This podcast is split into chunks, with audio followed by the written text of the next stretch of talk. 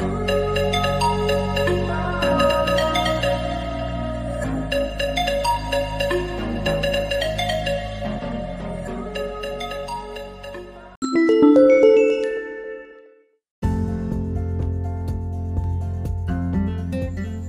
no episódio de hoje iremos abordar um pouco sobre a importância do aleitamento materno e iremos falar com a aluna Ana Luísa.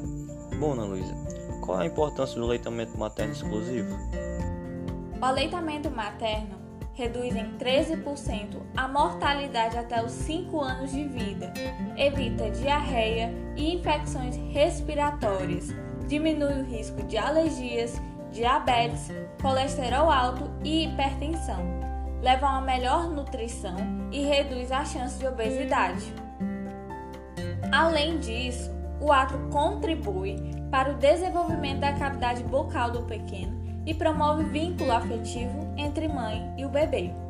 Segundo a OMS, é recomendado amamentação materna exclusiva por seis meses e complementar até os dois anos ou mais, pois não há vantagem em se iniciar alimentos complementares antes dos seis meses, podendo acarretar prejuízos para a saúde do bebê. Bom, dando continuidade, agora iremos saber quais são os benefícios dos componentes do leite materno para a saúde da criança. Bom, o leite materno possui em sua composição a endorfina, que ajuda a suprir a dor e reforça a eficiência das vacinas. Possui também células brancas vivas que são conhecidas como os leucócitos. Possui anticorpos, fator bífido que impede a diarreia, lactofurina que impede o crescimento das bactérias patogênicas no corpo do bebê.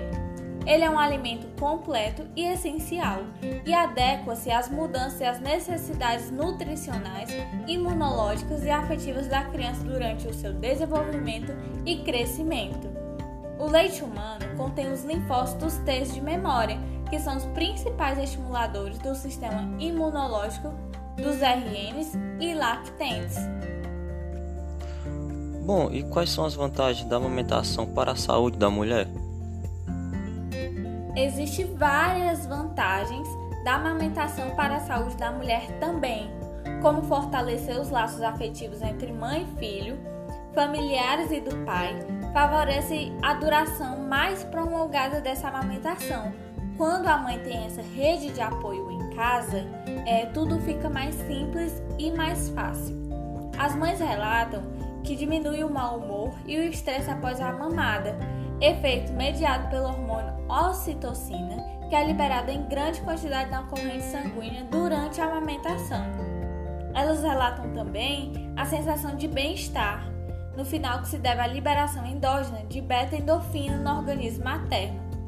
É, os estudos eles demonstram a relação benéfica entre a amamentação e a incidência de doenças como cânceres ovarianos, câncer de mama, fraturas ósseas por osteoporose e o menor risco por artrite reumatoide e o retorno mais rápido do peso pré-gestacional. Então a gente pode ver é, várias vantagens dessa amamentação, tanto para a mãe quanto para o bebê. Bom, e falando um pouco sobre o estado nutricional das crianças, o que acontece com as que não são amamentadas? Bem, é, o estado nutricional de uma criança é um fator muito importante para a identificação da desnutrição, na qual necessita uma maior atenção para a prevenção de futuras deficiências. Essas crianças que não são amamentadas com leite materno têm o dobro dos riscos de apresentarem desnutrição. Ela é considerada um dos principais problemas de saúde pública no Brasil. É uma doença crônica que traz graves prejuízos ao crescimento, desenvolvimento e sobrevivência infantil, levando a um alto grau de morbidade e mortalidade. Alguns estudos mostram que a amamentação exclusiva até os seis meses de vida do bebê supre todas as necessidades nutricionais necessárias ao crescimento e desenvolvimento da criança.